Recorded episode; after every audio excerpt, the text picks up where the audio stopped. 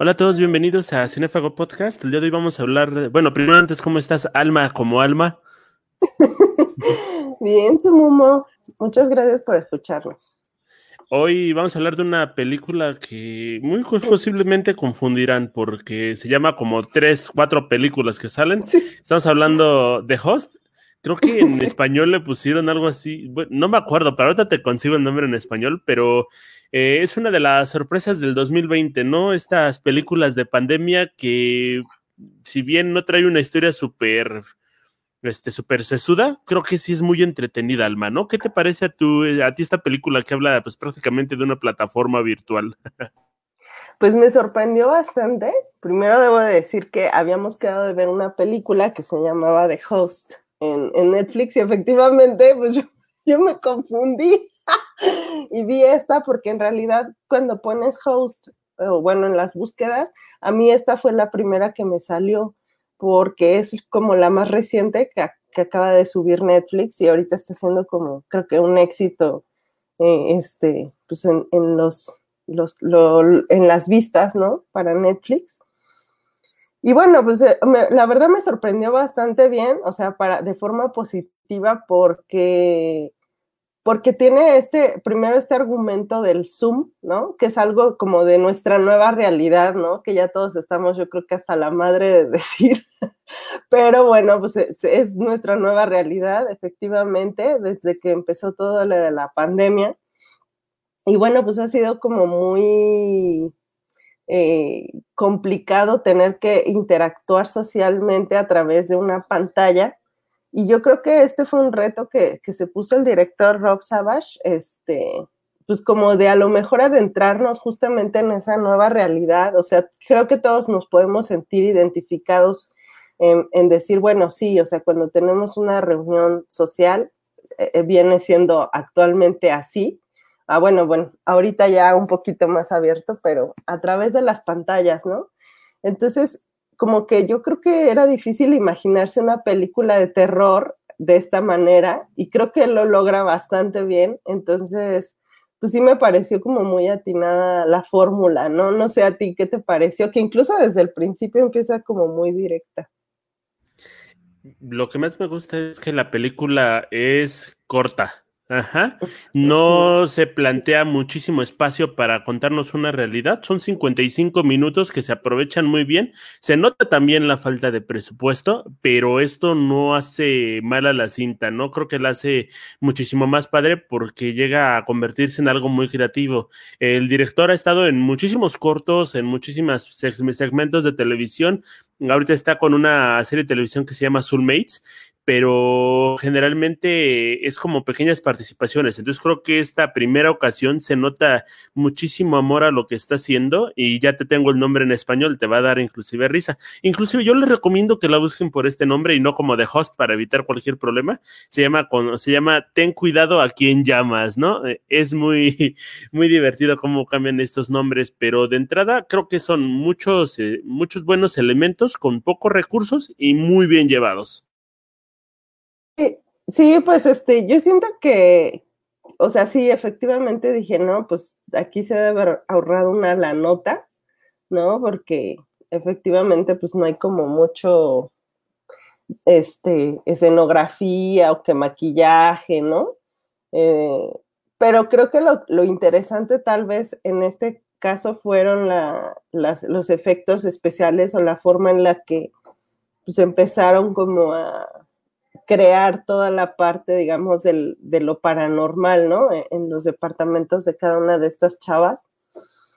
Eh, y, pues no sé realmente cómo lo hicieron, porque hasta donde yo había leído, eh, el, director les dio como una medio clase de, cómo hacer este, cositas paranormales en su casa, es decir, que cada una eh, de estas chicas grabó su parte efectivamente desde su casa o desde algún lugar donde pues ellas estaban y este, pues sí, o sea, como que ya fueron armando ahí toda la, la, película, ¿no?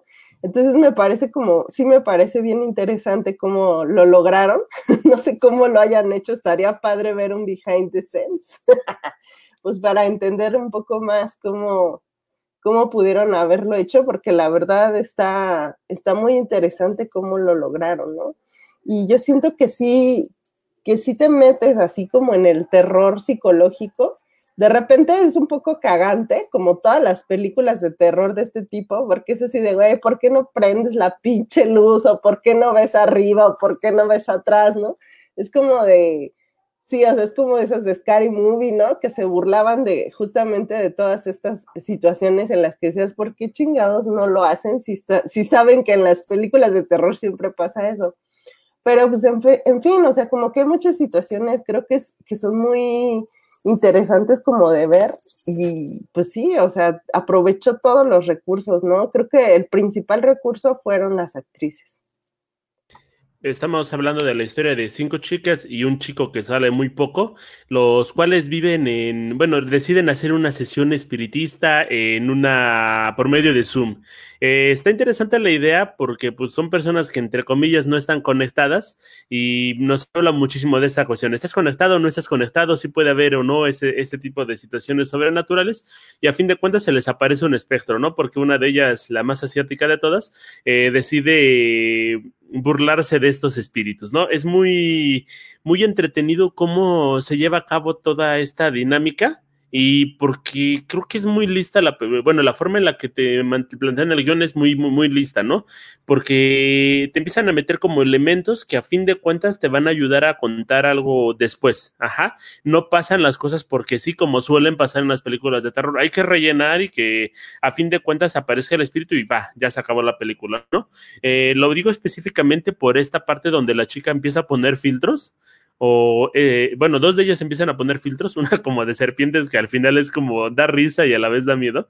Y la segunda es esta chica que pone el filtro donde eh, es una, un video de ella que se carga automáticamente y va pasando una tras otra vez, ¿no? Este circuito cerrado de Homero Simpson este, bailando y sus amigos ven este, en los 70, pero aquí tenemos a esta, esta chica que pasa por la habitación una y otra vez y a fin de cuentas eso se convierte en un elemento que causa tensión a futuro, ¿no? Cuando las está atacando este espíritu y creo que le está plagada de estos detalles la cinta.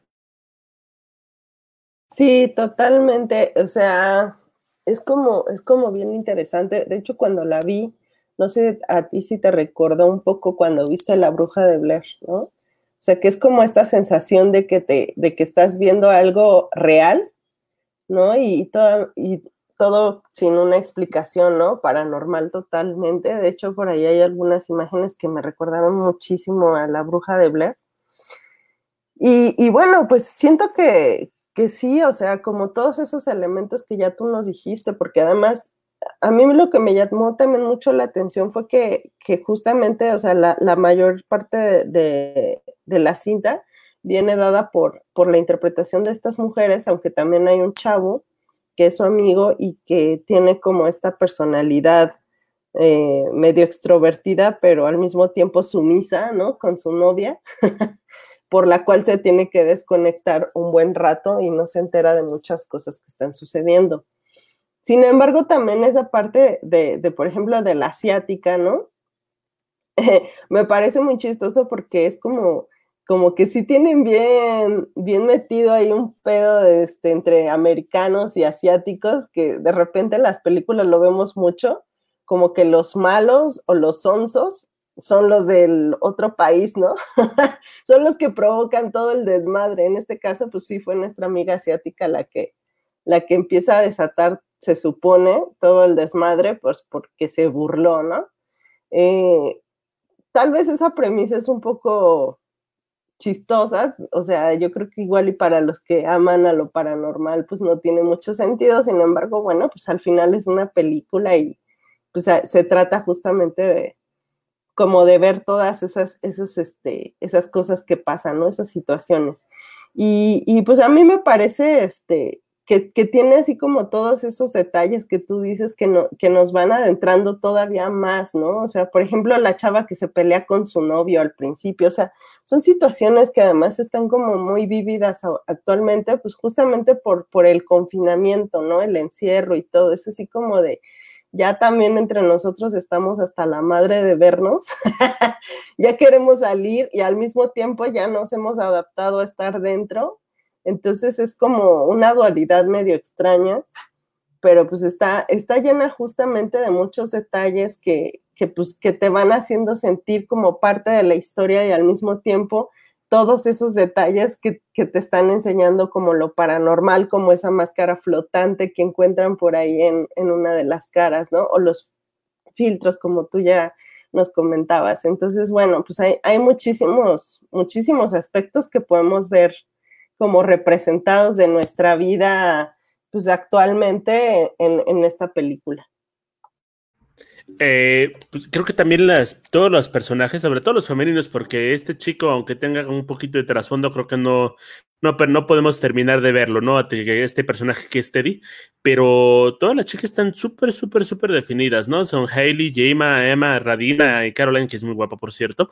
Pero eh, en el caso de Jenma, me, me da muchísima risa cómo tienen tan interiorizada este aspecto de la pandemia que decide ir a salvar a su amiga, está contra un espíritu chocarrero, están súper asustadas y lo primero que hace es ponerse el cubrebocas, ¿no? Y sale corriendo a la calle y me encantan esos detalles porque está muy, pero muy, muy, muy, muy, muy bien, bien planteado.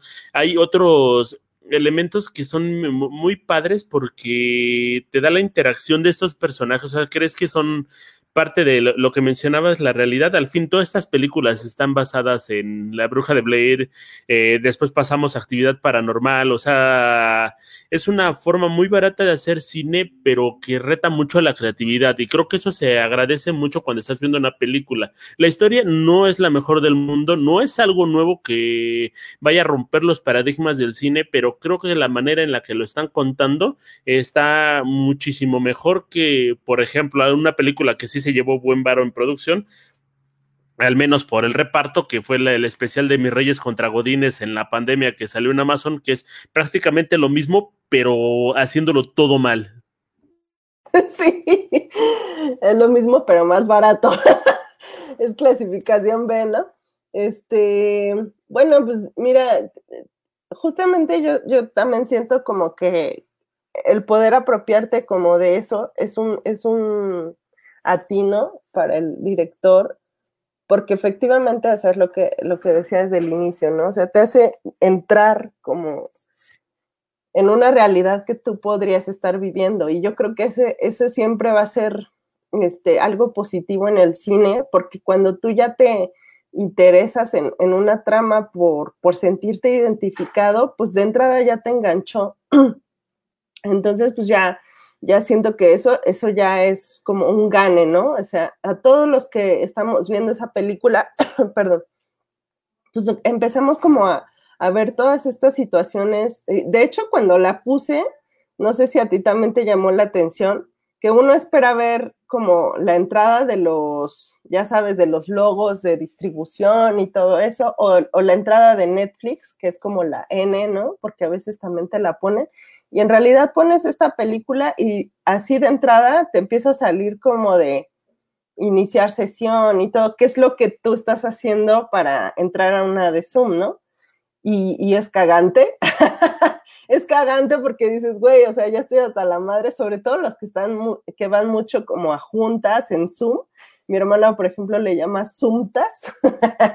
este, pues en esas Zoomtas, ¿no? O sea, de, de, estarte conectando todo el tiempo y de estar viendo a la gente en estos cuadritos.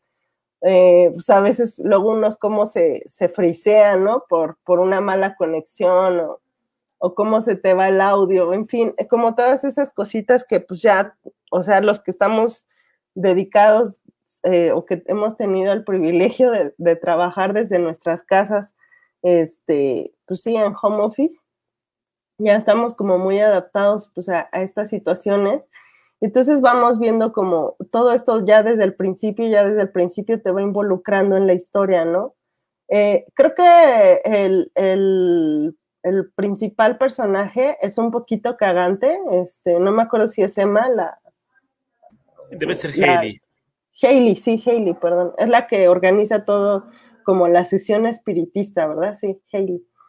Este, y bueno, pues e, ella como que se pone bastante mamona y justamente también esas personalidades de cada una de las chicas creo que te las puedes encontrar muchas veces o con tus amigos o con tus compañeros de trabajo, ¿no? O sea, siempre va a haber una que, una persona que sea más mamona, siempre va a ser una persona que sea, que se tome las cosas menos en serio, siempre va a haber una persona que sea más asustadiza o más tranquila, siempre va a ser alguien como más divertida. Entonces, como que también te da esa, esa parte en la que cuál eres, qué personaje, qué tipo de personaje o qué tipo de persona eres tú en la vida real, ¿no? Y entonces a lo mejor también te puedes identificar con alguno de, de estos personajes. Y algo que me llamó mucho la atención, o sea, en esta ocasión yo me puse alma como alma, porque justamente cuando estaba viendo lo del reparto, pues veo que las actrices tienen el mismo nombre que su verdadero nombre, ¿no? O sea, Hailey Bishop como Hailey, Gemma Moore como Gemma, Emma Luis como Emma, y así, o sea, está Radina, Radina, Caroline. El único que, y me llamó mucho la atención, este, que no le pusieran justamente el mismo nombre fue al actor, que es Edward Linard, el Steady, ¿no? Entonces, bueno, pues siento que en parte eso fue como un truco de, del director, como para justamente hacer sentir a sus actrices como más parte de su personaje, ¿no? Entonces es como interesante y por eso te digo que a mí se me haría muy padre saber un poco más de qué pasó detrás. Estaría muy chido que hicieran algo así como una entrevista o un especial de cómo fue que hicieron esta película, porque efectivamente como que hay muchos eh, como cositas que van sucediendo alrededor que, que, te pueden dar pistas sobre cómo se logró, ¿no? Este terror psicológico. Ya inmersos en la experiencia, te digo que sonaron dos ruidos detrás de ti, así que eh, la película te acompleja, ¿no? Está muy interesante y eh, creo que me encanta esa. Eh, es que esto lo grabamos en StreamYard, entonces estamos de manera remoto y yo estoy, yo estoy viendo Alma desde lejos y, me da miedo, ¿no? Que vaya a aparecer un espíritu chocarrero, pero tengo que desmentirte, Alma. No solamente a Teddy le pasó esto. También le pasa a Jack Brydon, que hace el papel de piernas, estas piernas que aparecen colgados, y James Swanton, que es el papel del espíritu, ¿no? Eh, es esta cuestión que mencionas eh, del truco del director, sí, se merece muchísimo la pena porque la película es muy entretenida, no, no creo, no creo que esté rompiendo paradigmas, pero sí creo que es una clase de cine, ¿no? Creo que los, los alumnos que quieren, las personas que quieren emprender a hacer este tipo de producciones, eh, deberían hacerlo, bueno, deberían de ver esta, esta cinta específicamente porque te habla mucho de la practicidad, del tomar un concepto que está muy inmerso en el contexto actual y creas una película de época, ¿no? Porque esto es lo que se considera, o sea, yo considero que esta película está catapultada para en algún momento, en algún momento convertirse en un clásico de culto. Eh, no creo que vaya a pasar a la historia como una película taquillera, tomando en cuenta que pues tiene una calificación de 6.5 en Internet Movie Database y pues prácticamente pocas personas la han visto, pero siento que las plataformas le dan el espacio de convertirse en una obra que pase a la posteridad y que sea entendida como un producto que solamente podría funcionar en esta época como tal. Totalmente cierto, porque Sí, yo siento que, bueno, estas películas de culto, pues son clasificadas así porque justamente son las personas las que le dan como este, este mote, digamos. Eh, yo siento que sí, sí vale bastante la pena porque justamente yo, yo creo que ahí nos vemos todos reflejados, ¿no?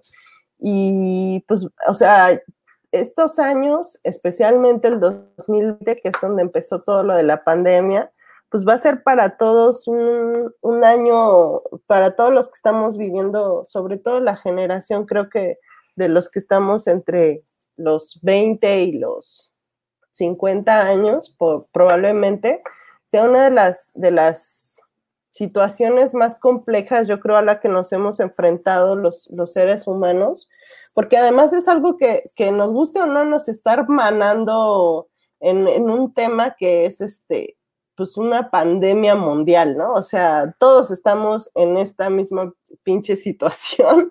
Entonces, e, es como bien complicado el tener que, por ejemplo, acostumbrarte a salir con la mascarilla, ¿no? y tener que ver a la gente con la mascarilla y, ya todos traemos en la mente de que si en la película no traen mascarilla, de repente te saca de pedo porque dice se van a infectar, ¿no? o, sea, como que ya piensas en función de esta nueva realidad y pensando en función de esta nueva realidad, también este tipo de películas obviamente yo creo que van a ser icónicas porque te van a empezar a recordar si es que en algún momento dejamos de usar mascarilla en la vida, este, te van a recordar cuando empezó todo esto, ¿no? Y cuando empezaron las juntas en Zoom y cuando empezaron las reuniones eh, sociales en Zoom y cuando empezaron todas estas cosas en Zoom, que, que, o sea, que todo ya es virtual, ¿no? Y que, como dicen, se dio un adelanto en la tecnología como de 20 años porque esto iba a ocurrir gradualmente, sin embargo, pues esto ya vino a acelerar todo el proceso. Entonces, bueno, pues al final estamos como viviendo muchísimas situaciones que van siendo justamente como, como difíciles a lo mejor eh, de entender para alguien que no viviera esta realidad, ¿no? Pero pues que para todos los que estamos viviéndola, obviamente es como el pan de cada día, ¿no? Y que nos va a marcar muy cabrón en la vida. Entonces, una película de terror hecha en este ámbito, creo que es, es por eso, va a ser muy valiosa y creo que por eso se va a volver de super culto, ¿no? Ahora, no sé si llamarlo un problema, pero al final de la película, como todas las películas de terror y como toda película, eh, como todo climas, le echan la carne al asador hasta el final, pero todo, ¿no? O sea, hacen desplaye de todo lo que pueden lograr este, técnicamente, pero a mí no me gustó tanto, ¿no? De repente siento como que exageran, de repente siento que es como muy violento, de repente en, menos de 10 minutos se acaba todo, inclusive la, la, cuenta que te aparece, que me parece un gran detalle, eh, la, la cuenta de Zoom le dice, ¿sabes qué? Pues ya la versión gratuita se va a terminar en 10 minutos y pues prepárate, ¿no? Creo que eso es muy, muy, muy, muy padre, pero siento que de repente aparece el monstruo, de repente se quema algo, de repente matan a alguien. Eh, es parte de esta dinámica, pero no me termina de encantar. Ahora, lo que sí creo es que eh, me gusta muchísimo esta parte que se me hace casi anticlimática, la parte donde matan a Gemma el botellazo, ¿no? O sea, tas y, fin, ¿no? Eh, me, agrada porque siento que después de todo este vorágine de todo, este compendio de cosas que pasaron, de repente me regalas algo así como de, ah, sí, y la maté. Y creo que es, es, divertida por, por, esta cuestión, pero no me la termino de tragar así. Sí, yo siento que ahí se engolosinaron y dijeron, vamos, como dices, a echarle toda la carne al asador, ¿no? O sea, ya vamos a, echarle todos nuestros recursos y vamos a, divertirnos por completo y echar todo el terror así a lo cabrón, que se vea todo lo, todo lo terrible que puede pasar por andarte metiendo con fantasmas, ¿no? Yo creo que se hubieran quedado, o sea, si por ejemplo se hubieran quedado con la situación de, de lo de este, el fantasma esté colgado, la chica que se empieza a pegar en la, en la computadora, o sea, como estas situaciones un poquito menos fantasmales, ¿no? O sea, de ver monstruos por ahí. Este, creo que hubiera sido lo mejor más interesante y, más este, emocionante, porque muchas veces la imaginación te juega más cosas en la cabeza y empiezas a inventarte tú mismo, pues todas las situaciones, ¿no? pero cuando ves como algo mucho más específico, ya no es a lo mejor tan, tan terrorífico, si no llega como a los estándares o a las expectativas que tenemos cada uno y eso sí está cabrón, ¿no? Entonces, pues ahí siento que sí se engolosinaron, que, que, dieron de más, que a lo mejor se hubieran quedado un poquito antes y hubiera quedado muy bien. Pero bueno, pues es parte, yo creo que de lo mismo de, pues, de hacer una película, ¿no? Y de darle tu toque. Eh, yo creo que va a aprender mucho el director de, del resultado, ¿no? Este, no siempre necesitas invertirle más dinero en efectos especiales para que se vea o para que obtengas algo bueno. Efectivamente, creo que aquí lo que, como lo decías, el reto es la imaginación, ¿no? La creatividad de las personas y por eso yo creo que a veces salen cosas bien interesantes porque justamente como que estás este, llamando la atención sobre, sobre esa situación, ¿no? Sobre, la, sobre cómo, cómo resolverías una cosa sin dinero y los efectos especiales siempre son dinero, ¿no? Entonces a veces, este, pues no es que no le haya dado inversión, simplemente es que a veces hay que saber detenerse y, controlarse con respecto a los efectos especiales porque te pueden jugar malas pasadas, ¿no? Y en este caso, y creo que sí, también estoy de acuerdo contigo en que exageraron un poco, este, pero bueno, pues al final habrá quien seguramente le haya gustado, pero pues, siento que si hubiera sido más interesante nada más quedarte con algunos aspectos y ya me encanta, me fascina que no sea una película de sustos estos de brinco, de ¡ay, te espanté! ¿no? Eh, creo que es muy inteligente el director al realizar todo este suspenso de asustarnos cuando realmente tiene que asustarnos. No hay música de por medio, cosa que es bien padre en una película de terror porque también ese sonido como de cuchillitos o de violines o lo que sea, ¿no? Eh, digo que es una película de culto porque la película de culto pasa de convertirse en una cinta, de convertirse en un video, a convertirse en una experiencia. Y, esta, y esto ya para concluir mi, parte final, es, eh, está basado porque desde, ya lo mencionabas, desde el pantalla, desde el inicio no te muestran estos créditos, que por cierto, te puedes merecer una sanción ante la, ante este, la Asociación Nacional de, bueno, ante la Academia, ante la Academia y toda la Asociación de Cinematográfica de Estados Unidos, por no incluir estos créditos de inicio, cosa que le pasó a George Lucas y estuvo dispuesto a pagar una cifra bastante grande para tener sus créditos de las letras amarillas hacia arriba, y esta cinta también lo hace y la cinta no termina con créditos y sí, porque si te das cuenta, cuando termina la sesión de Zoom, empieza a ver los contactos y son los créditos de todas las personas que participaron en ella y eso es valiosísimo porque tú sientes que estás viendo una sesión de Zoom que te encontraste en algún lado, eh, algún los media que apareció por ahí en internet y a fin de cuentas dices, pues no vi una película, o sea, estoy viendo una experiencia, estoy viviendo algo que merece la pena eh, este, pasarle a la gente, porque si bien sabemos que no es real, eh, puedes, puedes quedarte en, este, en esta concesión que hacemos de, pues me suena que sí podría pasar en algún momento, y eso es lo más valioso que tiene la cinta. Sí, sí, o sea, yo también estoy de acuerdo, y, y justamente mencionabas hace rato que que también dura un, o sea, te avisa por ahí, ¿no?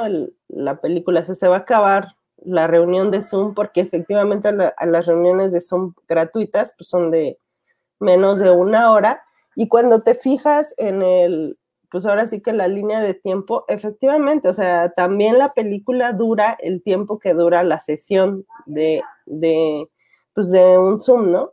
Entonces también eso es interesante, el poder meter la historia en, esa, en ese periodo este, pues de 50 minutos. Entonces es como súper interesante cómo lo logra, ¿no? Cómo te va llevando. Y efectivamente va al grano, o sea, no te está dejando esperar. Y creo que también eso es parte de, de nuestra nueva realidad, que también todos andamos apurados y todos andamos como tratando de, este, hacer las cosas rápido, porque nuestra vida ya es como, o sea, todo el ritmo es rápido, rápido, rápido, y entonces ya también cada vez, o sea, por ejemplo, esto lo vemos en plataformas como TikTok, ¿no? O sea, cada vez nos vienen cositas más pequeñas, o sea, cuando llegó TikTok como que muchos decían, ¿y esto qué? O sea, videos de 30 segundos o así pero, o sea, creo que poco a poco nos, nos, empezamos a involucrar como con esto, o nos enganchamos con este tipo de contenidos que son más breves, porque también nosotros tenemos prisa por hacer muchas cosas, o porque tenemos ya también esta, pues estas referencias, ¿no? Que nos hacen sentir que, este, pues que, que tenemos que apurarnos, ¿no? Y, y, ya no son las películas de tres horas como lo eran cuando empezaba el cine, ¿no? Con Griffith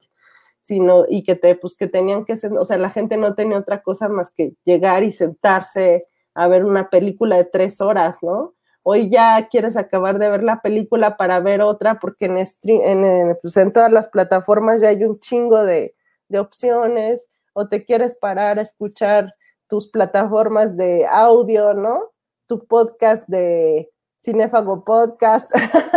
Entonces, bueno, tienes así como un chingo de cosas que hacer y la neta, como que dices, ay, o sea, ya, o sea, esta película ya me aburrió porque está súper larga o etcétera. O sea, ya no tienes como esa comprensión visual o esa paciencia para ver a lo mejor algo un poco más, este, tranquilo, este, no sé cómo, cómo llamarlo, pero sí con, con un ritmo más, más pausado, ¿no? Y en esta película, pues sí te va llevando rapidísimo, o sea, 50 minutos ya te mostró todo, entonces la verdad, creo que, o sea, todos esos, e, efectivamente, todo lo que hemos hablado aquí, o sea, yo también me sumo como a, a, lo que tú consideras de que puede volverse una película de culto, sí creo totalmente que pueda convertirse por, por todas estas situaciones, ¿no? Entonces, pues ya el tiempo nos dará la razón a Momo, a su Momo y a mí.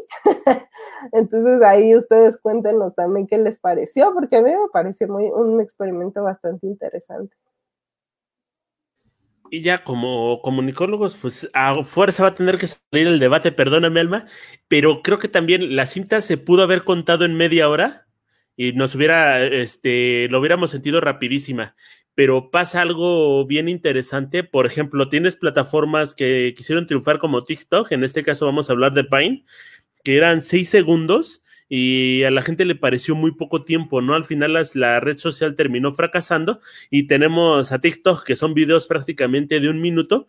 Y aquí viene la, la contraposición, ¿no? O sea, no es que el público quiera menos, pero es que no quiere ni tanto eh, ni tampoco, ¿no? Entonces creo que esta película podría ser el TikTok de las películas, ¿no? Pues sí, algo así. Sí, bueno, en la cuestión técnica, una película, un largometraje, no puede ser largometraje si dura menos de 50 minutos. Entonces, eso es interesante, porque además si lo consideras, o sea, yo estuve trabajando también un tiempo en, como comunicóloga, que todos somos, hacemos de todo.